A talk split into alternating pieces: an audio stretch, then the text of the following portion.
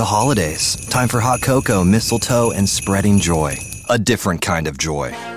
The joy of pushing your limits on snowy mornings. You feel that, Peloton? That's greatness. The joy of getting the right motivation when you think you can't go any further. Don't back down now. The joy of giving it all you've got. Until tomorrow. Because our kind of joy will keep you coming back for more. Peloton, way to work. Great job, everybody. This holiday, give the gift of Peloton at onepeloton.com.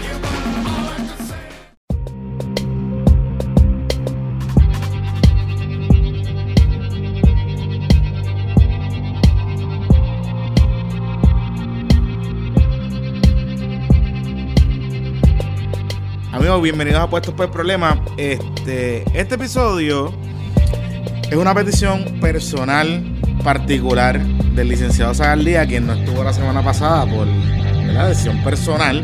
Por, por, por razones de trabajo. Ajá, ajá, ajá.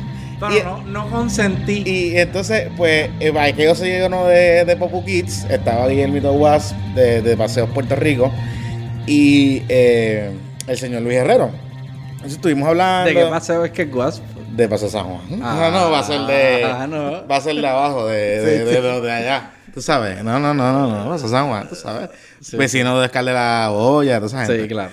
Este, pero anyway, volviendo al punto aquí, eh, en el hablamos en el en ese episodio hablamos, bueno, realmente no fue en el episodio, en el Trump Watch, como yo les expliqué la, la semana pasada, nosotros estamos cambiando un poco la dinámica y el formato del Trump Watch para incluir temas de Puerto Rico en Washington, ¿verdad? Y, la- y la relación de Puerto Rico ante Trump. ante Trump y a- a hablar más del bufoneo, del peliculeo de Trump, pero adicional, pues, que sea más de utilidad para ustedes.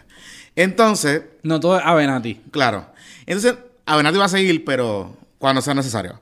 Entonces, el tema principal fue la vista que hubo en Denver, donde el señor Pedro Rosselló, el El- el doctor, doctor Pedro el doctor Pedro Rosselló, que para nuestros amiguitos millennials probablemente no se acuerdan, eh, pues vaya al centro de convenciones, ahí está el nombre, Pedro Rosselló, pero fue el gobernador desde el 92 al ¿De verdad tú piensas 2000. que los millennials son tan ignorantes pero no. que no saben quién fue el gobernador del 92 al 2000? Yo no estoy diciendo que los millennials, la generación que le sigue después, probablemente no lo sepa. Eh, yo sé de gente, yo sé de Pues no gente. son los millennials. ¿Cómo que se llama? Porque la es que nos vas a costar, nos vas a costar audiencia No, diciendo entonces eso. nos va a Le estás diciendo bruto. Entonces Ana después nos va a escribir que dejen esas cosas, que nos van Sí, a pues aquí, regañar. aquí no, ¿Sabes? Para estamos en un, these are new times. Exacto. En, Aquí- en, en el- en la producción del podcast. Esta es la dictadura de la productora. Y nosotros nos dejamos llevar. le dije, Sí. Bueno, pues está bien, lo paramos, lo paramos. Ayer hubo guerrió, fu- Guerrió. no fuegoneó. Pero fogoneó todo el día. Ah, y o sea, después eh. yo la llamé y para hablar, mira, vamos a hablar para. No me coge el teléfono, time out. Me puse en time out. De verdad. Todavía estoy en time out. De esos que vas directo a voicemail. Ajá. Y yo, anda, para el carajo. Y tú sabes, ya pues, ¿está bien? Pero está bien. Así Eh, es que se ejerce el Exacto, poder de el la poder- producción. El poder de la producción. Y nosotros nos dejamos llevar. Esto porque para eso tenemos productora. Pero anyway, volviendo a, a lo que va a pasar en este episodio. Este episodio es un rebuttal eh, sobre el curioso caso de la estadidad para Puerto Rico. Hoy nos acompaña eh, licenciado Zagaldía, eh, para los zagaldistas que habían preguntado dónde estaba. Y nos acompaña el licenciado Luis Dávila Perna. Y lo dije bien, ¿verdad? Sí, Ok. Luis Dávila Perna usted probablemente ha escuchado su nombre porque él, al principio de, esta de la administración de Ricardo Rosselló, estuvo en la oficina de Prafa. Prafa en Washington, D.C. Ahora está en el sector privado Y está en miembro de una de las organizaciones favoritas tuyas. de la organización más inconsecuente de Puerto Rico, pero eso la podemos debatir. La, la podemos, la podemos Pero eso no- debatir eso no lo vamos Eso- a discutir Eso no lo aquí. vamos a discutir aquí porque, pues, este. Pero él es miembro. está involucrado. El, no, es el miembro del Partido Demócrata en Sí, Puerto Rico, sí. o sea, del capítulo local y, y también de representación a nivel nacional Sí, también. correcto. Así que, este, tiene, un, tiene mucho trabajo en estos días con el asunto de la estadidad. Pero vamos a ponerle un poco de contexto. Ok, ajá. Ellos están molestos, vamos a hablar con la realidad. Ellos están molestos porque entienden que los Popu Kids se sirvieron con la cuchara grande en el Trump Watch y dijeron una serie de barbaridades. Ellos Entonces- no, yo estoy molesto. Ok, pues Porque no, no, no, le va- vamos a poner al invitado no lo vamos a poner. Claro, Yo claro, claro, hice claro. la denuncia Ah, claro. con todo el standing del mundo para reclamarle el, Tiempo igual, tiempo el igual. hostile takeover de- del podcast. Porque uno le dice no voy a llegar un día, entonces te lo convierten en el cuarto piso del Partido Popular y así no es que funciona la cosa. O sea, si usted tira una, pues nosotros vamos a tirar también Claro, la claro, nosotros. claro, Y claro. entonces, el, el licenciado Dávila Pernas, que está viviendo en Washington, D.C., está en Puerto Rico, estuvo presente en la vista, o sea que vio lo que pasó Ajá. allí. Y nos puede hablar en, desde el punto de vista de por qué él interpreta que no esto no fue una derrota Ah, ¿no? como se ha dicho. Pero vamos a pero Ah, ya, no. ya todo el mundo sabe tu opinión. Vamos No, a no, dejar, pero yo estoy preguntando, estoy preguntando. vamos a dejarlo a Estoy él que nos explique. ¿Por qué no fue una derrota? Yo, pero vamos, vamos paso a paso. Ok. Yo quiero explicar primero ¿De dónde viene? de dónde surge esta querella. Y, ahora- y tan pronto haga el, el background, te dejo la palabra, Ah. Mira, Luis, para que tú Ya Ana te miro mal, no toques el micrófono. Yo quiero saber, uno. ¿Cuál es el proceso histórico de la comisión en el trámite de querellas análogas a esta? ¿Y cuáles son las, las medidas o los remedios que se pueden haber conseguido en, un- en casos? Dos, yo quiero saber por qué es que la comisión se tardó 12 años En una señalar una vista y qué, qué información tienes tú, si alguna, de quién o quiénes trataron de impedir la, que eso se bajara a adjudicación y evaluación en lo mínimo, que esto es una etapa ¿sabes? early. Y tercero, quiero que me expliques cuál es tu posición, ya sea personal o como presidente o como miembro de la Juventud Demócrata, en relación a cuál debe ser la respuesta del movimiento estadista a las insolentes declaraciones del gobierno de los Estados Unidos. Yo sé que escribiste una columna del tema bastante detallada de lo que pasó allí y creo que nos podemos enfocar primero en esos tres turnos. Jonathan te va a interrumpir como 200 veces en lo que habla, pero, por lo menos tenemos y el, el, cual- el el cuarto, outline. Y el cuarto punto general, eh, cuando es el, ¿cómo es? El quiebre. El quiebre con la estadidad, porque si eh, no se adelanta y según el gobierno de Estados Unidos no va para ningún lado, ni el voto presidencial, pues cuando se convierten en el Partido Independentista Puertorriqueño o forman el movimiento progresista eh, para la, inden- la independencia y la descolonización de Puerto Rico. Nada, ese es el tema. Vamos para encima. Este, Ya, ¿sabes? yo creo que Cuéntanos. tienes la palabra. Sí, bueno. Ah, pues gracias, Sí. gracias por la invitación. Eh, en cuanto al el tracto, pues como bien dijiste, es 12 años atrás, ese fue el día que eh, se radica la querella por primera vez, eh, en 2006. En ese entonces no había ocurrido ni el plebiscito del 2012 ni el plebiscito del 2017. ¿Y las causales originales cuáles eran? O sea, ¿cuál, cuál fue el- la razón por la que Rosselló dice voy a radicar? ¿Cuál es el claim, El en- claim- nutshell? Exacto. Básicamente lo que se está diciendo es que bajo la carta, la Declaración Americana de Derechos eh, y Bienes, derechos, deberes y bienes del hombre, eh, se viola eh, un derecho fundamental que es el derecho de uno poder ¿verdad? votar por, por aquellos eh, que nos Que gobiernan. Correcto. Y esto, esto surge de un tratado internacional en el cual Estados Unidos voluntariamente Firma. suscribe y dice yo asumo estas obligaciones Así dentro del derecho internacional. De hecho, es. parte del charter de la OEA. Correcto. Eh, o sea, O la sea, que no es que nadie le dijo a Estados Unidos tú estás obligado. Ellos dijeron nosotros nos obligamos a cumplir con Claro. Exactamente. Y, y en ese momento, eh, recuerdo la discusión, fue una ofensiva novel de, de parte del movimiento estadista, porque hasta ese entonces el movimiento estadista se había concentrado a, a pelear, ¿verdad? En el Congreso. ma- mañana, eh, a pelear en el Congreso. Solamente en el franco del Congreso o en las Cortes, ¿verdad? Cualquiera de las dos, de las O dos aquí, se está planteando de que la...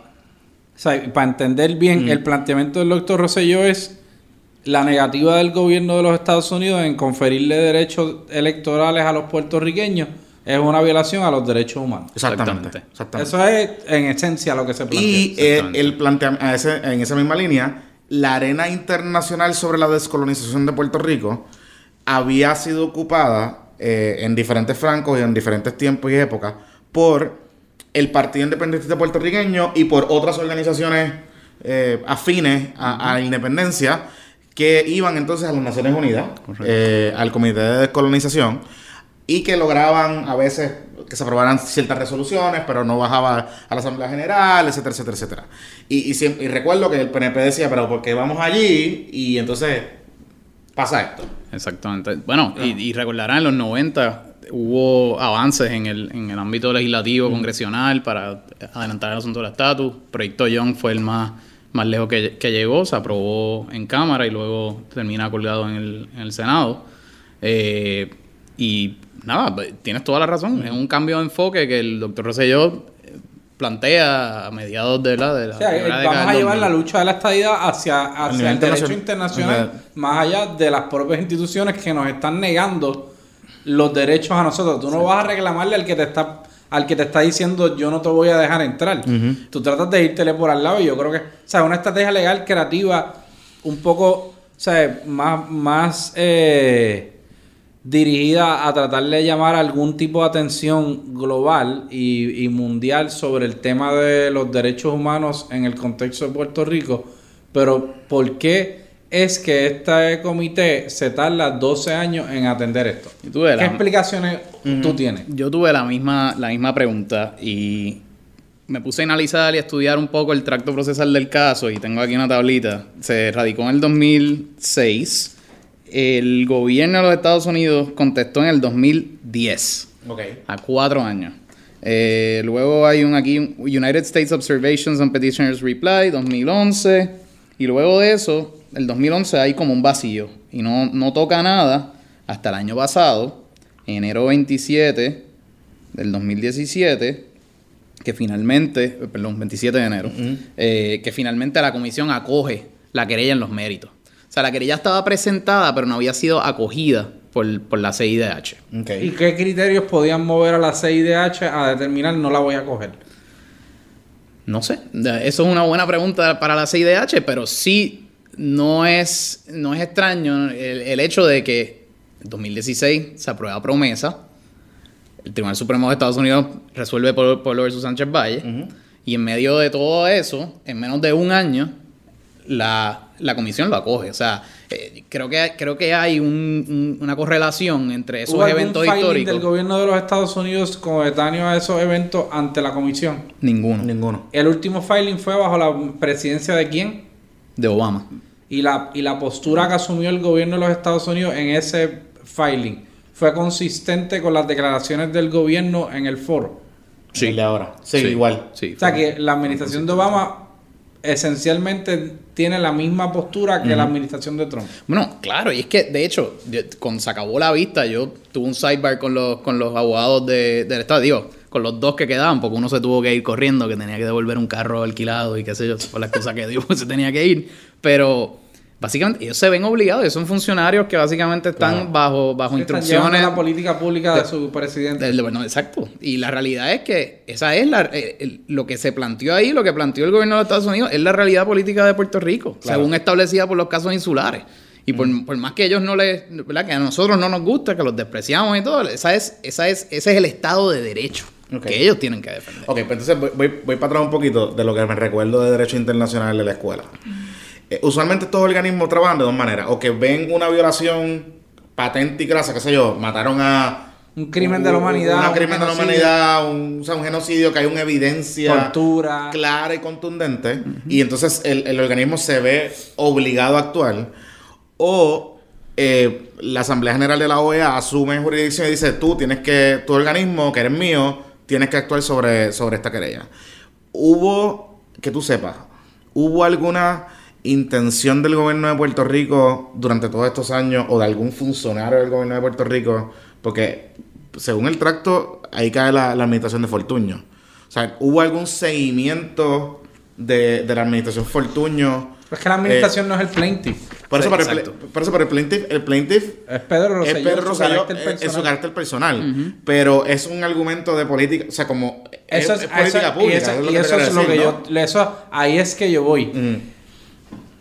En mi opinión, y esto quiero lo abro a discusión con Luis, en mi opinión, la persona más capacitada y con más standing para hablar sobre el tema de la estadidad en el contexto de los derechos civiles, los derechos humanos y las cuestiones de esta naturaleza un poco más elevadas en el sentido de dónde se discuten es Pedro Rosselló. ¿ves? Yo no tengo, no- lo digo con, sin, ningún, sin ningún temor. Si, yo como estadista quiero ver en cualquier sitio donde se esté discutiendo el tema seriamente a Pedro Rosselló sentar. Ni, pues hay, hay otros ex gobernadores del PNP, como Mm. tú quieras llamar. Ese es el que va, en mi opinión.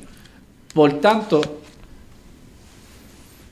yo hu- hubiera esperado, y esto ahí te doy mi, mi my two cents, que la coyuntura en que se iba a dar esta vista, luego de 12 años, iba a mover al partido a adoptar una especie de posición institucional sobre este tema Más de que se iba a replicar en el contexto de promesa a nivel de todos los foros, incluyendo el Congreso, que se iba a hacer ruido y que se iba a desplegar un, un ejercicio de relaciones públicas internacional para darle alumbrar esta vista. Y hubiera esperado que el plan hubiese sido después de, y yo sé que el doctor Pedro Rosselló no está en esa en estos momentos, Claro. pero eso debió haber sido o sea, precedido y seguido por un media Ujú. este hurricane Claro. de parte de todos los sectores de portavoces de la estadidad para alumbrar sobre el tema de los derechos humanos. Y yo creo que se, honestamente se quedó corto el esfuerzo. Y es porque estaban las personas, sabían líderes del PNP, pero está bien, con eso tú no, tú no llegas muy lejos. Pero yo creo que también algo de, de eso es el hecho de que eh, no ha habido una, una solución, o sea, no, no ha habido no hay una respuesta como tal, era- era la vista. Está bien, Eh, pero la, la vista en estos foros, as far as you go, es a la vista. O sea, tú no vas a tener un judgment de la, de la- del CIDH diciendo que, que Estados Unidos violó los derechos humanos de Puerto Rico. It's not, it's not gonna happen. Pero eso no deja de hacer inefectivo el proceso. Pa- Otra cosa también Mm. es, la vista yo entiendo que se señaló, creo que fue en agosto, o sea, que tampoco es como que hubo muchísima preparación y el caso, como fue sometido, fue acogido el año pasado, eh, o sea que eh, no, no estoy muy, muy, muy claro de si había suficiente tiempo para eso. Lo otro es, yo creo que tú has mencionado algo ahí, el gobernador, el ex gobernador ya no está metido en, tanto de lleno en, esa, cuest- en la cuestión política y ha movido esto más bien hacia una, ¿verdad? una lucha de derechos civiles. Eh, y yo creo que el caso que ellos trataron de presentar allí, y creo que lo presentaron muy bien, eh, eh, fue directamente a la sustancia, la sustancia legal. Eh, ¿Viola o no en los Estados Unidos el derecho internacional al limitarle el derecho al voto a los ciudadanos americanos residentes en Puerto Rico? Ok, entonces en, esa misma línea. Hubo, hubo, hubo varias cosas que vamos a hablar en, en detalle, pero hubo una de las cosas que me llama la atención, que uno de los deponentes hace una pregunta eh, y el gobierno, la postura del gobierno de Estados Unidos es que a los ciudadanos de Puerto Rico no se les niega el derecho al voto porque simplemente se tienen que mudar a los Estados Unidos, cualquiera de los 50 estados, y, y pueden votar por el presidente de los Estados Unidos mañana, si quisieran. Eh, ese argumento de la territorialidad, de que nos, yo por vivir en Puerto Rico me pueden discriminar y me, me pueden tratar como ciudadano de segunda clase, eh, prácticamente ha sido validado por los tribunales hasta el momento. Eh, ha sido la postura, o ha sido la postura consistente del gobierno, del gobierno de los Estados Unidos. ¿Cómo, cómo el PNP, o cómo esta administración, o cómo Rosselló, eh, Pedro Rosselló, que es el, que eh, puede derrotar esa noción si estamos hablando de que ya las cortes en Estados Unidos han validado esa postura y han encontrado como, como cierta, ¿no? Que, que, que el gobierno puede discriminar con los ciudadanos que viven en Puerto Rico o en sus territorios. Pues que eso lo Eso- están planteando desde la óptica del derecho de Estados Unidos. Exactamente, eso es lo que yo voy. Exactamente. Exacto. poco importa que las propias cortes de los Estados Unidos hayan validado el tratamiento racista que se le dan a los, a los ciudadanos americanos residentes en Puerto Rico. Lo que le compete a la CIDH es mirar los postulados del derecho internacional, específicamente la Declaración Americana de Derechos eh, Humanos, y ver si Estados Unidos bajo el tratamiento que le da a esos residentes en Puerto Rico, si cumple o no cumple con esas reglas que se supone que esté cumpliendo con ellas. O sea que eh, poco importa si el Tribunal Supremo, si los casos insulares siguen vigentes. impertinente Eh, la- eh, las casos insulares. Tu, tu defensa no puede ser. El Supremo me dijo que yo puedo tratar violar los derechos humanos. Pero esa es la no, misma- porque para eso es el derecho internacional. Pero, pues, claro, pero entonces a la misma vez, yo no sé, hasta dónde el- eh, eh, la comisión eh, podría decir, ok, hay toda esta jurisprudencia en los tribunales de Estados Unidos, esto se, se ha llevado en un sinnúmero de ocasiones. eh, No lo usan porque la, ninguna decisión Claro. de un comité se basa en derecho lo, de un país. lo se sé, basa en el derecho lo sé, lo sé, pero ¿cómo, cómo podría, o sea, desde el punto de vista práctico, ¿cómo, qué, qué podría hacer mañana si la, la comisión dice, sí, Estados Unidos está violando los derechos humanos? Pues eso es un issue de Exacto, enforcement. Exacto. Exactamente. Eso es un Y issue ahí- de enforcement. El, lo- el- el- los rulings típicamente como estos son simbólicos y sirven como arma de presión pública y política para mover un gobierno a cambiar Actual. determinada y si tú le creas a un gobierno una crisis de violencia de derechos humanos pues probablemente lo, te lo puedes cargar con una con una estrategia bien montada en el caso de Y esa estrategia Oye, existe. y que, y que no te bueno, lo que pasa es que es distinto, Jonathan. O sea, si el contexto que se digo, si fuese un dictador en algún país subdesarrollado donde están matando a la gente y se meten las cámaras, se mete Amnistía Internacional, se mete Human Rights Watch, se mete, empiezan a grabar, lo llevan a estos comités, le forman un revolú en la ONU, hacen, hacen operativos de índole forma o sea, legal. militar, se forma y se lo cargan y lo sacan y utilizaron esos mecanismos legales internacionales que son en muchas ocasiones, eh, eh, como te digo, efectivos para elevar un asunto a una discusión global. Aquí el, el issue no es que la Corte de la Comisión se va a meter en el Supremo de Estados Unidos y va a empezar a romper las opiniones. Bueno, pero esa, esa, O sea, esa es la el, pregunta. esa- esa es la el pregunta. step two es, una vez tú Claro. consigas que te digan, ok, estás incumpliendo los tratados, que no hay que ser ningún genio para saber que lo estás incumpliendo. Exacto. La cosa es qué vamos a hacer. Pero, pero fíjate Entonces, que- ahí es que viene lo que yo te digo, Por eso. que es que está en las manos del querellante, la entidad o el grupo de personas que está llevando el reclamo, hacer el ruido. O sea, porque tú vas a la vista, fuiste a la vista, te pasaron el rolo y that's it's over. ¿Cómo tú trasladas eso a que tenga algún tipo de trascendencia global? Pues eso, eso depende de ti y cuán efectivo tú puedas ser trayendo algo a la discusión pública. Ok, pero- Por eso es que te digo que se- mi visión es que, como quien dice, dejaron solo a Pedro Rosselló. Esa es la- a, a esa O pregunta. sea, y eso no debe ser en, a esa, en en el esa- PNP. en esa misma línea, a mí lo que me, me llama la atención, y, y creo que y quiero preguntarte específicamente, eh, Luis, a ver si tú, o a lo mejor hay algo pasando que yo no sé o, o no sabemos. El gobierno o esta administración en particular eh, ha decidido de alguna manera u otra eh, tener un cierto, una relación media extraña con los países latinoamericanos. Eh, se le ha cuestionado, por ejemplo, cuando el gobernador anunció recientemente el, el- acuerdo que firmó, lo del Edesma, y ese tipo de cosas. El, el gobierno de Venezuela, obviamente, pues, eh, se, le- se molestó y se enchismó, le envió una carta bien fuerte. Pero ha sido consistente y ha sido, ha, ha sido un planteamiento serio, sobre todo con la función del secretario de Estado Luis Rivera Marín, de que ha delegado las relaciones internacionales de Puerto, del gobierno de Puerto Rico con la región a el Departamento de Estados, de Estados Unidos y, ¿verdad? y que y ellos allá pues, pues que breguen. Di- Dicho por él, ¿no? Y, y dicho por la administración. ¿Cómo es posible ahora, en esta coyuntura y siguiendo la línea que, que Sagal comenta, el gobierno se podría insertar, digamos, con una estrategia de buscar aliados en la región dentro de la OEA para elevar este planteamiento a nivel de la Asamblea General? Porque una cosa es, eh, eh, es la comisión, pero otra cosa es que pueda venir eh, México, digamos, y, y- y lleve una resolución, ah, como ha intentado hacer en, en el pasado el Partido Independiente Puertorriqueño, que ha intentado llevar resoluciones a, a- a la OEA para que entonces se expresen como organismo sobre eso. No, no sé, ¿verdad? Y no sé si es una estrategia, si eso se ha hablado, Yo qué has escuchado. Yo pienso, en realidad no he escuchado nada, pero sí tienes razón que la, la política que se ha, política pública que se ha dictado hasta el momento ha sido en colaboración con el Departamento de Estado y así lo ha reconocido el secretario de Estado de Puerto Rico y el gobernador, etcétera. Yo creo que eso que tú mencionas de que otros países eh, acojan el planteamiento y- y lo eleven eh, es algo que sí podría ocurrir.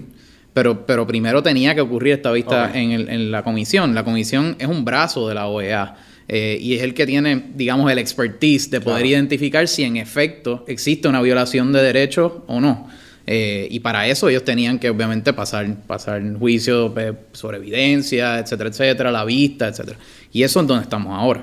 Eh, si la comisión rinde un informe que determina que en efecto los Estados Unidos se encuentran en violación del derecho internacional eh, por las razones que se esbozaron allí, yo sí podría ver either el- el- una nación latinoamericana o el- alguien puede reclamar y, poder, y lo puede elevar Ok. al, O sea, al ¿tú crees que debe, todavía debe expresarse en su pleno la comisión? O sea, la- la- que- la comisión no se ha expresado. Por eso, por eso, por eso, por eso te digo, o sea, pero que el campo, esta administración, el campo internacional de Por meter presión, es, pero por eso lo es. han, de- lo han dejado, o sea, lo, lo han dejado vacío. Por eso es que no te- nadie puede decir que esto fue una derrota porque el juego todavía está empezando. Bueno, pero desde el punto de vista de... La- desde pero el es que- punto- pero es que para que haya una punto, derrota tiene La derrota, aquí empecé, la gente se jacta, se jactó hablando Mm. de que fue una derrota porque Estados Unidos dijo que si quieres ser Estado, múdate a otro. Y eso todo el mundo lo sabe. Claro. That's it. Lo que pasa ahora es que Mm. puede que baje un informe que diga a Estados Unidos, mira, fuck you. Trajiste a dos, a dos. Dos O sea, paros. típicamente estos foros, quienes trabajan ahí, son gente que yo te garantizo que lo que dijo esa gente ahí en nombre de los Estados Unidos le ofende, porque atenta contra todas las razones por las cuales dedican su vida a trabajar en los derechos humanos. ¿Ves? Y esa gente no se va a sentar ahí y va a decir, ah, Ave María, el redneco que mandaron aquí, que es empleado de carrera del gobierno federal, vino y dijo cuatro estupideces y le dijo a los puertorriqueños que se mudaran para un estado si quieren votar por el presidente. That's not gonna fly. Pero desde el, punto de vista de desde el punto de vista de percepción en Puerto Rico, La percepción, ¿por qué es Eh, esa- o sea, ¿qué tú pensabas? ¿Que el gobierno de Estados Unidos bajo Trump iba a ir a decir allí, ah, perfecto, tú- la estadía pero, pero, mañana? Pero, pero es que eso, es que la en la guerra de percepción hay dos, hay dos maneras, tú- hay dos maneras de tú batallarla. O tú ocupas el campo, o deja que la gente, o deja que la gente la prensa en Puerto. Rico, cada Ajá. vez que viene algo de estadidad, quieren atribuir que es una derrota. Todos los días. Todos los días. Ah, fue una derrota. El juego está en, en primer inning y ya tú estás diciendo que perdió. Pero hubo cuestionamientos sobre el hubo cuestionamientos. Jonathan, o sea, estamos bien, hablando bien, de pero- la Comisión de Derechos Humanos. pero Aquí la bien, pero dijo el jue- al otro día que fue un fracaso. Y no fue un fracaso porque está en la primera entrada. Estuvieron 12 años para llegar a la primera Pero tú entrada. crees- o sea, Fui, di mi honestamente- posición. pero honestamente- di- la posición, pero vamos paso Pero, a paso. pero honestamente, ¿tú es- crees que fue, que, o sea, honestamente, ¿tú crees Ningún- que la pone... Ninguna gestión Ajá. que sea para buscar más derechos humanos y buscar soluciones para el maltrato a los puertorriqueños es una pérdida de tiempo. Uno. El doctor Rocío tiene todo el tiempo del mundo para hacer esto. Pero espérate, espérate, espérate, espérate, espérate un momento. No, una pérdida de Bueno, tiempo. lo que pasa es que aquí se han planteado cuando lo- el, el Partido Independentista va a las Naciones Unidas a buscar una resolución, una expresión sobre la descolonización, que es una pérdida de tiempo. Ok. Entonces, de, momen- de momento estamos en un foro internacional hablando de la estadía, entonces La- ahora no el, lo ve. el Partido Eso es lo que- Independentista es una pérdida de tiempo porque va a pedir la descolonización a la ONU Mm. con una representación de menos de un por ciento de los electores. Eso es una pérdida de tiempo. Aquí tú tienes a un ex gobernador. Porque sí, Jonathan. Pero porque- porque pero- pero, porque o sea, una pero- organización pero no internacional no reacciona. pero es que es- Jonathan, pero déjame acabar. Ajá. Una organización internacional no reacciona Ajá. en base al pedido de un líder ultra uber minoritario. Está hablando del doctor Pedro Rosselló que representa allí a probablemente 50% de los puertorriqueños. Pero no era el 97. Pero es que- es- ese no es el punto. Puede ser la- Es que ese no es el punto, es lo que es lo que estaba lo que se estaba pidiendo. En el caso del, del Partido Independentista, cuando el Partido Independentista va a la 1, va a solicitar bajo el derecho a libre determinación y la, la interpretación que ellos le dan a libre determinación es que el Pu- Puerto Rico debe ser considerado un país independiente, etcétera, etcétera. Y eso es lo que la ONU resuelve. Lo que se está pidiendo aquí es otra cosa completamente distinta y es se está buscando un reconocimiento de que existe una violación a los derechos humanos de todos los puertorriqueños, independientemente ese puertorriqueño sea estadista, o sea independentista, o soberanista, o tú sabes, Para ti, tú- gnóstico. ¿tú entiendes que está mal tú no poder votar por el presidente y que te- los Federicos te apliquen las leyes? No, pero un momento. Pero yo, no- yo- yo- yo entiendo, es yo, la entiendo que, yo entiendo que ni está bien ni está mal. Yo lo que estoy, yo pero estoy tú, planteando. tú entiendes que o sea, tú tienes los- derecho humano a elegir quien te manda en tu casa. Perfecto, pero yo no tengo ningún pro- yo no tengo ningún problema con Eso que es lo que se trata. No, bueno, lo que pasa es que si vamos a elevar a nivel nivel internacional la discusión sobre el problema de estatus en Puerto Rico y que eso a nivel internacional es un problema de derechos humanos, como bien lo está plantando eh, el doctor Pedro Rosselló. Yo no estoy quitándole méritos a- al Pero es que planteamiento. la defensa no puede ser, Pero- ah, es que los independentistas No, es que yo no los estoy criticaron. pero- Eso no es la defensa. Bueno, pero es que lo, lo que pasa es que si Esa vamos... es la defensa siempre. No. Ah, es que los independentistas los criticaron que fueron. Bullshit. De verdad. Esa, es- esa defensa Pero- es bullshit. pero, o, sea, o sea, ahora el foro internacional vale. Pero Es es, que siempre han valido. no, pero es que, cosa. Jonathan, es que siempre han valido. no, el- el- cuando, cuando- yo cuando he dicho, cuando yo he dicho que hablamos- los foros internacionales no sirven. Ah, No, yo, no- yo no estoy, dici- yo no estoy diciendo tú. eso, pues yo no está estoy diciendo- generalizando. No, estoy diciendo que el movimiento estadista, eh, históricamente, como históricamente. colectivo nunca ha habido Sí. una posición institucional del PNP diciendo Del que esos PNP, organismos no sirven. del PNP, Porque todos van todos los años a, a dar las ponencias también. Está bien, pero. Y, y son una pérdida de tiempo. Yo no estoy diciendo. yo no estoy van. diciendo que- pues no puedes decir que no van bien, porque son una pérdida de tiempo. Ahí, no ahí estoy- en esa no te la compro. pero yo no estoy diciendo, yo no estoy diciendo que sea una pérdida de tiempo, no. Lo que estoy diciendo es que históricamente,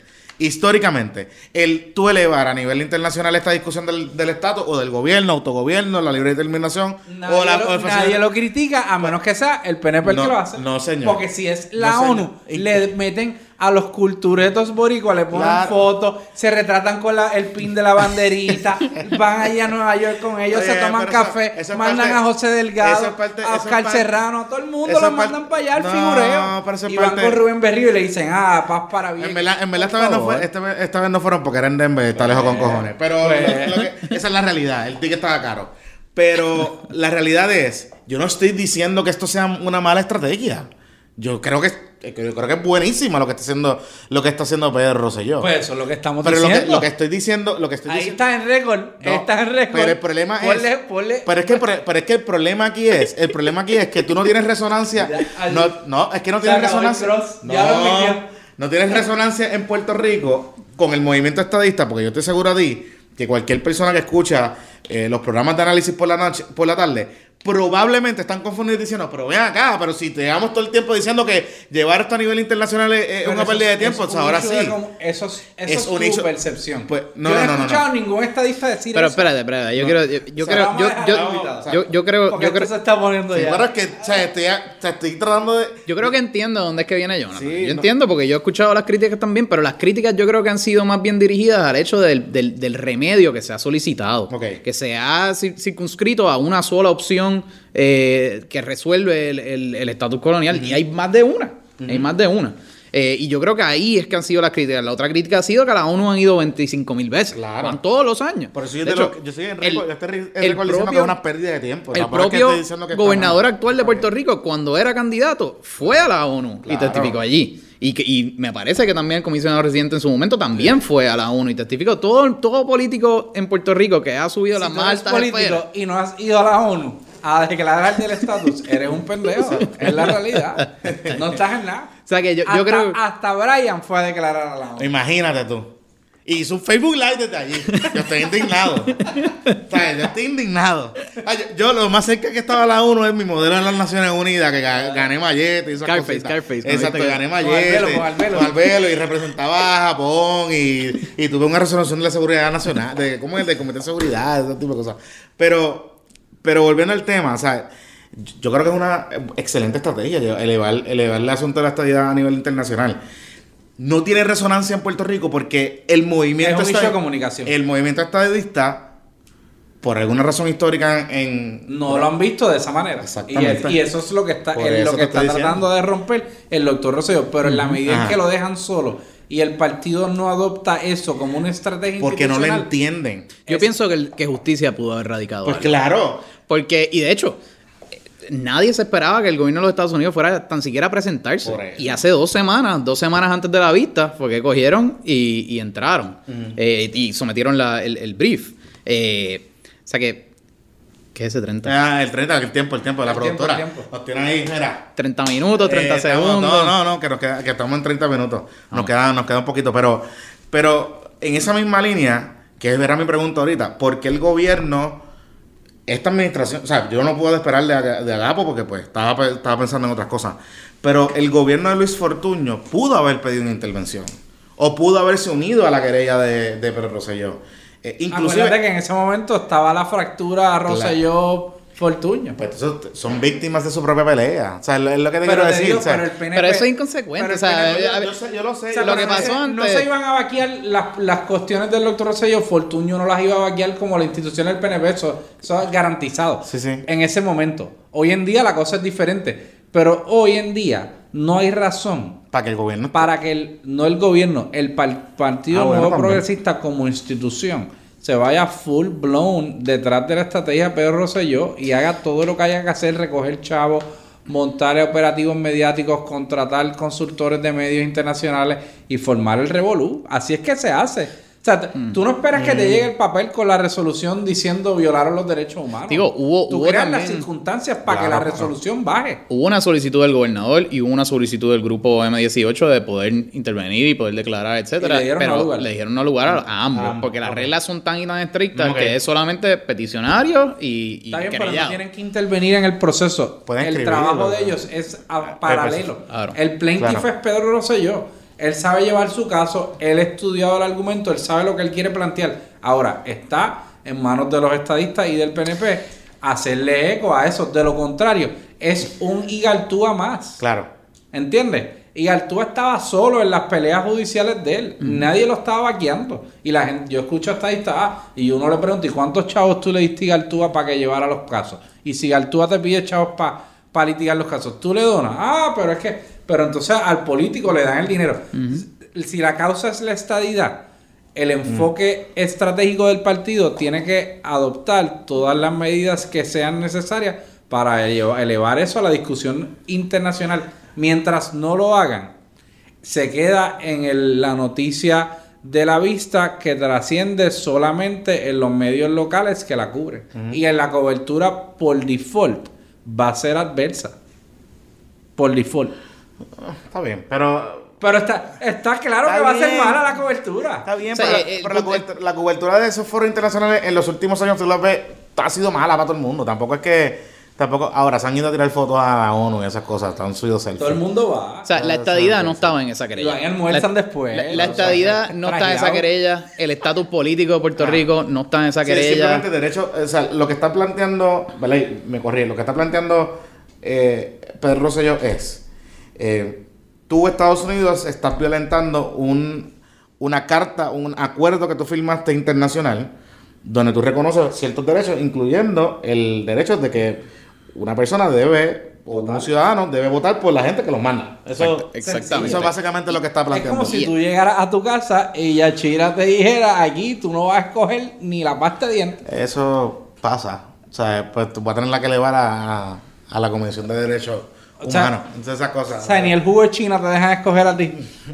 Pu- Sí. Está complicado. Yo, yo compro mis cositas, pero... Por eso, y si te dijeran que no puedes. No, no, no, hay, hay un quiebre, hay un Hay quiebre. un quiebre. Hay un quiebre, hay un quiebre. Eso es todo, eso es todo. Ok, entonces, segunda pregunta que tengo. Eh, esta querella no parte de la premisa de que nosotros no tenemos propio gobierno. Gobierno propio. No, la, la- o sea, la querella parte de la premisa del hecho de que nosotros no tenemos eh, no, no tenemos control sobre, sobre las personas que pasan nuestras leyes, las aprueban y tampoco tenemos control por, la, por, el jefe del ejecutivo máximo. Claro, pero, pero ya entiendo esa parte, pero en, en es- en el sentido práctico, ¿no? Si yo, si yo digo que este país me está violentando mi derecho porque yo no puedo votar por la persona que, que manda, eh, pero Puerto Rico tiene su gobierno, no su gobierno propio, ¿verdad? Whatever. Un gobierno estatal, lo que- Gobierno estatal. Eh, sería invalidar el poder o la autoridad de ese gobierno local basado en, en esta teoría. Mm, Yo ¿no? creo, yo creo que es más bien el hecho de, de reconocer o señalar o denunciar el hecho de que no se ha llevado hasta su potencial máximo los derechos que, esos ciudadanos que tienen. Nosotros sí podemos votar por alcalde, podemos votar por el gobernador, podemos votar por un comisionado residente que no puede aprobar nada, puede Ujú, presentar claro, proyectos, claro, etcétera, pero hasta ahí llego. Entonces el reclamo yo creo que es, mire, bajo la Declaración Americana de Derechos Humanos, se supone que estos ciudadanos, y aun- que están viviendo en Puerto Rico, tengan el derecho de poder llegar hasta lo más arriba posible. Y los deja hasta, hasta mitad, hasta aquí. Y yo creo que en eso es que se basa. Si la estructura constitucional en la que está basada o en la que se limita ese derecho es X o Y, pues eso en realidad es inconsecuente para propósitos de la comisión y de lo que se vio allí. Eh, Y el hecho, el hecho de que nosotros tenemos, y no sé si se discutió o se, o se planteó, el hecho de que nosotros tengamos un comisionado residente, en este caso una comisionada residente, eh, que es- obviamente está allí, está en el cuerpo, pero no puede votar sobre las medidas.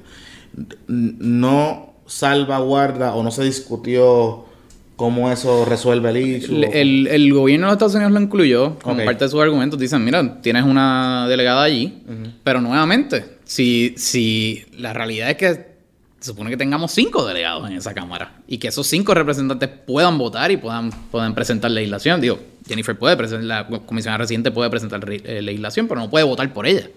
Eh, o sea que, nuevamente, sí, tienes un, un- un miembro que no vota, pero se supone que tengas más y que puedan votar. Y dos senadores al otro lado también. ¿Y cómo, cómo, cómo la comisión recibió ese, ese argumento de... Fíjate, allí no hubo... O sea, no hubo, no, no, hubo, no hubo intercambio en cuanto a eso. A mí lo que me sorprendió fue la importancia que le dieron a la ciudadanía. Ok. Y si tú buscas la palabra ciudadanía, la ciudadanía viene, significa sujeto de derechos. Y la vicepresidenta de la comisión, para mí fue la que, la que más contundente habló. Y ella hace una analogía directa entre eh, el reclamo eh, de sectores ciudadanos en ciertos países, que en su momento, hace muchos años, por ejemplo, en términos del, del sufragio y el, el derecho al voto de la mujer, que no existía, eh, cómo pensantes y pers- personas en ese entonces y cómo eh, entendían que esas mujeres no eran ciudadanas, no, no, no disfrutaban de una ciudadanía plena hasta que no se les permitiera votar, al igual que los hombres. Claro. Y ella hace esa analogía allí y eso es algo que a mí me, me chocó bastante porque los sectores estadistas y las personas que siempre han luchado ¿verdad? Por, por- por conseguir estos derechos siempre hacen la analogía eh, ¿verdad? Pues, con, la- con los negros Con los y con La, la lucha de derechos civiles, Claro. etcétera, etcétera. Pero nunca, o sea, y especialmente ahora que está tan en boga el tema ¿verdad? De, de, de- ¿verdad? de, de la igualdad de, de género, etcétera, etcétera, etcétera, eh, el hecho de que no se usa tanto en términos eh, políticos, eh, de estatus político. Y eso a mí me, me- me chocó mucho la forma que lo dijo. Y en iguales términos se, se expresó la presidenta de la comisión cuando dijo que, que el votar estaba directamente atado a la ciudadanía y que es un derecho fundamental básico de toda, de toda persona. Entonces, por eso a mí, y, y cuando escribí la columna eh, que hablo y menciono al, al grupo M18, a mí me sorprendió. De hecho, yo no, yo no vine a ver la, la carta que ellos enviaron hasta después de la vista, hasta, hasta después de que la vista concluyó. La vi el, el domingo, creo que fue. Eh, y quedé impactado. ¿Por como qué? como ¿Por- diría. por-? O sea, porque- Pues porque, o sea, ellas básicamente presentaron una, una carta diciendo no acojan la petición. Y al- en el mismo comunicado dicen, nosotros somos un grupo eh, que representa sectores no coloniales, etcétera, etcétera, y nosotros entendemos que Puerto Rico es una república, nación aparte, bla, bla, bla, latinoamericana, con su cultura, o sea, en otras palabras, diciendo, nosotros somos independentistas. Sí, Entonces, a, a- a mí me, a mí me sorprendió, o sea, tú a mí me sorprendió la postura que, que- que asumió el grupo. Sobre todo con el track record que lleva el grupo son, con este tema del asunto de la descolonización. Eh, porque no entendieron, o sea, no entienden. Yo creo que nadie entiende. O sea, allí Pedro Rosselló no fue a buscar la estadidad. no. Eh, Eso es lo que pasa. Por eso, pero que, que, que allí, o sea, y, y, Y tú, por eso es que yo te dije al principio, y yo ¿cómo y- pueden venir a decir que es una derrota y yo- para la y yo estadidad yo si no tiene nada que ver? Y yo recuerdo que los planteamientos, o sea, los planteamientos originales sí en parte se podrían interpretar así porque hubo argumentos sobre el asunto del plebiscito y, y los números y, y esa discusión, etcétera, etcétera. Eh, pero realmente cuando tú lees la querella, la querella no habla en, en ningún lado. En ningún lado. Habla sobre el asunto de la estadidad. Y eso se llama, en, en términos de abogado, artful pleading. Y entonces, a mí tú lo que a me- escribir, me- tú no vas a- tú lo está, él lo está planteando todo desde una óptica en donde cobijas en tu reclamo a todos los puertorriqueños, no solamente a los estadistas. Que eso, que eso es lo que me Y llama. eso- eso por esto, llama- esto no es un tema, esa es la noción equivocada. Esto no es una lucha. O sea, el doctor Rosselló es estadista, fine. Pero en este contexto específico, su reclamo es de derechos humanos. Y yo creo que nadie puede decirme a mí que está satisfecho en que alguien le diga qué tiene que hacer y cómo puede vestirse y cómo puede, cuánto porcentaje de azúcar le puede echar al café y cuánta, por qué calles puede discurrir y qué puede tomar y qué no. y qué productos pueden entrar a, que, a su consumo sin que tengas decisión. Eso en el 2018-2019 es totalmente insostenible desde el punto de vista de derechos humanos. Yo, yo creo que, se lo, que en ese caso el, el grupo M18 se los comió la política chiquita. De verdad. De verdad. te- Porque es que Se disparan. Como Sí. puse en la columna, se disparan en el pie. Porque si tú de verdad crees en el, en el derecho a Puerto Rico, de, de los puertorriqueños de poder elegir a su. ¿verdad? Lo que ellos entienden sería el presidente de la República o quien sea, pues mira, esto es un paso en esa dirección. Porque ahí no se está. No se- la, la comisión no va a dilucidar cuál es el remedio. Ellos lo que tienen que hacer es reconocer que existe un problema. Te dan el papel y después tú le das en la cara a nivel internacional al gobierno. Pero- no, you're not gonna get enforcement de parte de ellos. Eso no es, es- pudieras decir, ah, que es simbólico, no. Fine. En la medida en Pero que es lo mismo de las Naciones Unidas. el- Tampoco es en que- la medida en que tú tienes un documento donde un ente dirigido a velar por los derechos humanos reconoce Mm. que a tu gente le están violando los derechos humanos por privarlos de un derecho electoral, pues eso tú lo puedes utilizar por el otro lado, eh, colateralmente, en tus otras estrategias. O sea, y abona.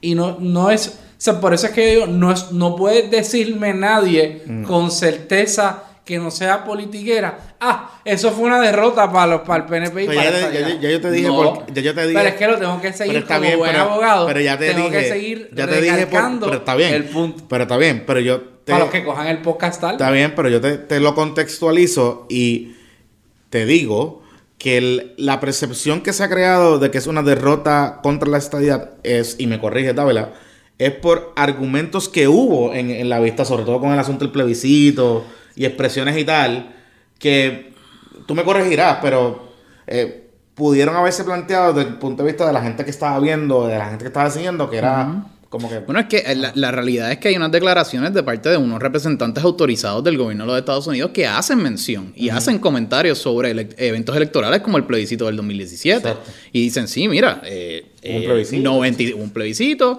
y la realidad es que sí, 97% eh, votó por la estadidad, pero hubo un, eh, un por ciento de participación de 23%. Y eso está ahí, eso, eso es innegable, ese es el hecho. Pero y, yo creo que aquí siempre nos perdemos nuevamente, la política chiquita. O sea, nadie, en- nadie está pensando que con ese resultado nos va a dar la estadidad. O sea, el plebiscito del 2017 fue un evento histórico más en la historia política de Puerto Rico en el que el pueblo se organizó democráticamente en un ejercicio democrático y dijo algo. De la forma en que tú puedas cuestionar, no fueron todos, fue la mitad, fue la- es, un- es un evento histórico. Y yo creo que la crítica vino por el hecho de que, pues, Dicen, ah, mira, mira, esta gente está yendo a Washington a decir que son 97% y más, les dieron en la cara. Les dijeron, no, 97, pero con el 23 de, de participación. Y, y, y enmarcar lo que se dio allí. A eso que es tan pequeño, que es tan... Mira, mañana puede haber otro presidente, puede haber otro secretario de Estado. Claro. Que diga, mira, y va y diga- dicen otra cosa. O Pero sea, tú no crees que es culpa. O sea, y, y les pregunto a los dos, a los dos. ¿Ustedes no creen que esa, esa, esa situación con el plebiscito del 2017, del 97, del 23 y qué sé yo, es culpa precisamente de la administración que asumió una postura bastante contundente con el plebiscito y fue a Washington? E inclusive los proyectos de, de- el último proyecto, el más reciente de Jennifer, hace expresiones y menciones sobre eso. Eh, que entonces provocaron esta reacción de- de- del gobierno federal. o sea, de- no creo. No, yo no creo que... por eso no, o sea, se, los, pla- se los pregunto. Yo se creo que pregunto. esto no, no es- estoy, no, no estoy, o sea, no estoy acusando ni nada. No me venga. Yo no, no creo que esa es la, la o sea, está peliculero. Te lo digo, pero yo, yo creo que esto es una postura consistente con el filing del 2011. Por eso te pregunté. Ok. Sí, o sea, yo hubiera pensado que la administración Trump pudiese haber modificado su postura en la vista y enmendar su, su filing. Pero aparentemente Es que yo creo que ni ellos mismos sabían lo que... o sea, ellos Exacto. fueron ahí y dijeron, ok, búscame el file de Puerto Rico a ver qué es lo último O que sea, ha hecho esa no, gente. no es, Y- de nuevo, como no se le creó una coyuntura donde esto era un evento que podía crearle un poquito de problema mediático a Trump, pues entonces pasa con ficha, ¿ves? Pero fueron, se presentaron, que era Se algo que no presentaron, pero no generaron, nadie recalcó las expresiones insolentes de esas personas a nivel de los Estados Unidos. Y dijeron, ¿cómo carajo es que estos tipos vienen aquí a decir esta barra barrazada? Y, y de nuevo, si esto se hubiera jugado desde el punto de vista estratégico y mediático de una manera distinta, esas expresiones eran el pie forzado del gobierno de los Estados Unidos, eran el pie forzado para traer de nuevo el tema del disenfranchisement de los puertorriqueños y del tratamiento del huracán y toda esta mierda. Y metes a Anderson Cooper. Voy allí y, metes- y pones a los. O sea, y formas un revolucito de por lo menos una noche. Tú sabes, y pones a Pedro Rosselló live en CNN. Si Carmen Yulín va a CNN, ¿por qué Pedro Rosselló no puede ir? Exacto. A hablar, a denunciar los derechos humanos. Si ella dice we're dying, él no puede ir allí a decir, mire, yo como exgobernador fui y llevo 12 años prosecuting un caso en un ente internacional porque a mí los ciudadanos de mi país le están violentando los derechos civiles y todas estas consecuencias del huracán, yo como exgobernador le puedo decir que son consecuencias directas de la, de la ciudadanía de segunda clase que tenemos y de lo, lo- maltrato que le da el gobierno federal a Puerto Rico.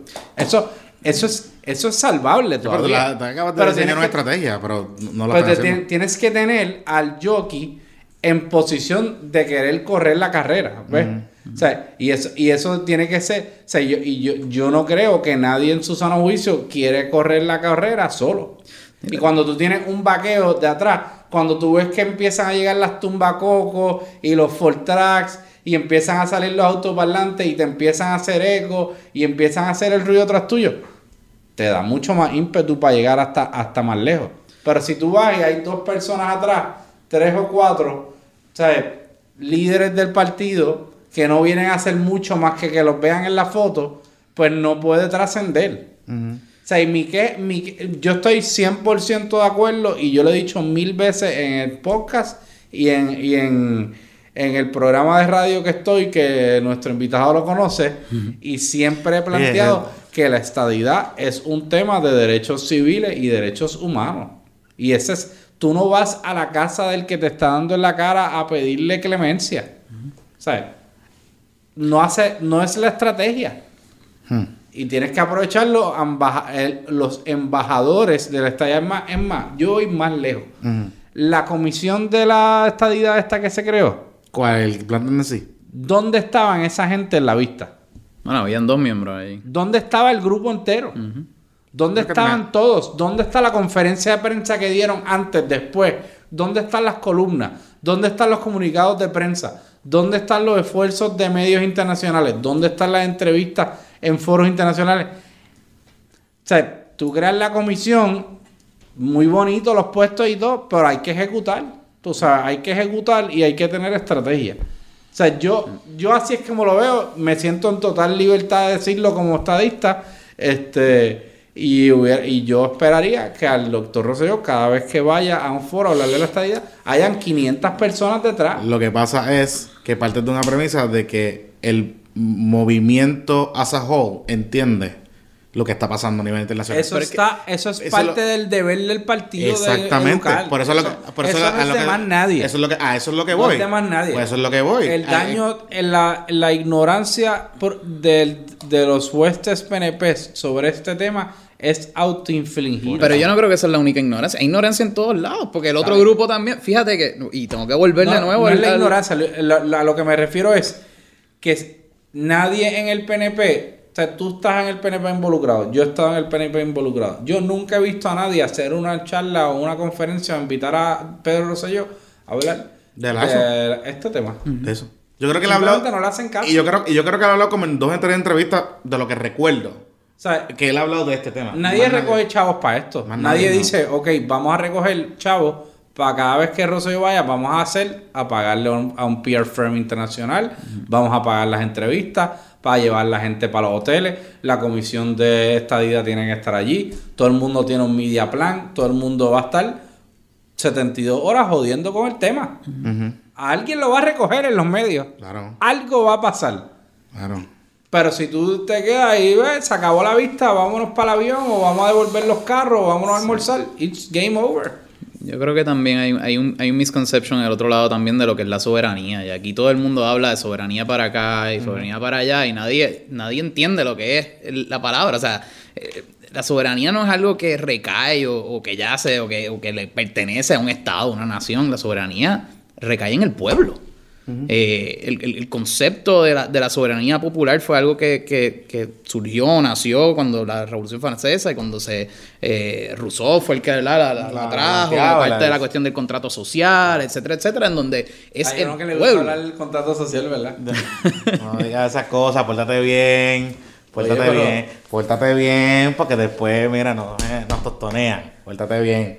Ajá. en el que pues cada individuo es soberano y tiene esa autoridad eh, soberana eh, y la ejerce. Y aquí hay un problema, ningún puertorriqueño tiene esa, eh, puede ejercer ese ejercicio soberano.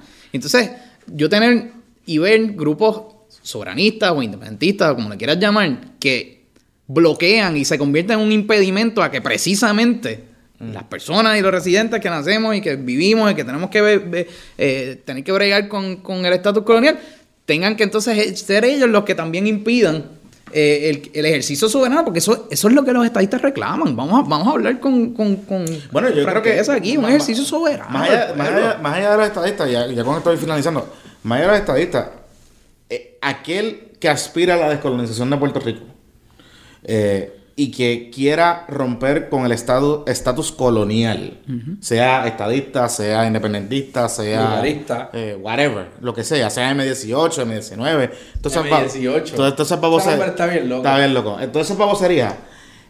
Si Suena de, como una ganga. si de Porque, verdad ¿Por qué tú quieres ser el, el- No, no, 13. no, por eso, si de verdad tú quieres romper con el estatus y aspirar a que Puerto Rico y los ciudadanos que vivimos aquí tengamos poder y tengamos soberanía sobre nuestras propias decisiones, pues esta querella de Pedro Rosselló, independientemente sea Pedro Rosselló, cambiémosle el nombre, pongámosle Chucho Pérez, esta querella de Pedro Rosselló va precisamente al corazón de la descolonización. Por supuesto. Ahora, entonces lo que habría que preguntarse, tanto para los grupos del M18 como para ciertas facciones del PNP, si realmente hay interés para descolonizar al pa- a Puerto Rico. Yo, yo puedo Esa- hablar esa, por esa mí. es la cosa, esa es la cosa. O sea, yo sé que ustedes no. Y hay muchos que nos escuchan que no, que, que- que creen y, y que ciertamente son descolonizadores de verdad. Pero si realmente el PNP como institución, o el PIB, o lo que sea, cree realmente la descolonización para Puerto Rico. Eso es lo que hay que está por- preguntarse. eso está por verse. Por eso, eso es lo que hay que preguntarse con esta querella, porque esta querella va al corazón de la lucha por descolonizar a Puerto Rico. Sea estadista, independentista, soberano, todo el lo que mundo. sea. Lo importante es que la gente entienda. Estamos en el primer inning, todavía falta. La comisión no se ha Cogieron, expresado. canta- cogieron cantacito. La cogieron comisión se puede expresar. No, yo no interpreto que cogimos un cantazo. No, Fuimos- no, no, no, no cogieron se un reiteró cantazo. una doctrina insular eh, antiamericana y violatoria de los derechos humanos que estamos allí para denunciar. Y el cuando tú acusas a alguien de violar derechos humanos, no esperes que la otra parte lo admita. ¿Entiendes? Eso es, eso es normal. Eso es normal. Si tú acusas a alguien de matar a alguien, no va a entregarse de una en el tribunal. Claro, Se claro. va a que- defender. y es que- Y a veces las defensas son frívolas, ¿ves? El- tú lo has visto en los tribunales. Sí, sí, sí, Hay gente que se Claro. defiende frívolamente. Claro. Así, así, se, así, se, así se defendió el gobierno de los Estados Unidos de manera temeraria ante un foro internacional. Pero ya veremos lo que pasa. Y así se han defendido los estados también tradicionalmente ante el, ante, el, ante el gobierno federal. Y eso es algo que también, eh, como estadistas, eh, creo que es un challenge bien grande. Eh, eh, poder explicarle a la gente que eh, yo creo en el poder del Estado ante el gobierno federal. Yo creo en ese poder que te da la, la décima enmienda de la Constitución de los Estados Unidos ante el gobierno federal. Y eso es algo que Puerto Rico debería de aspirar.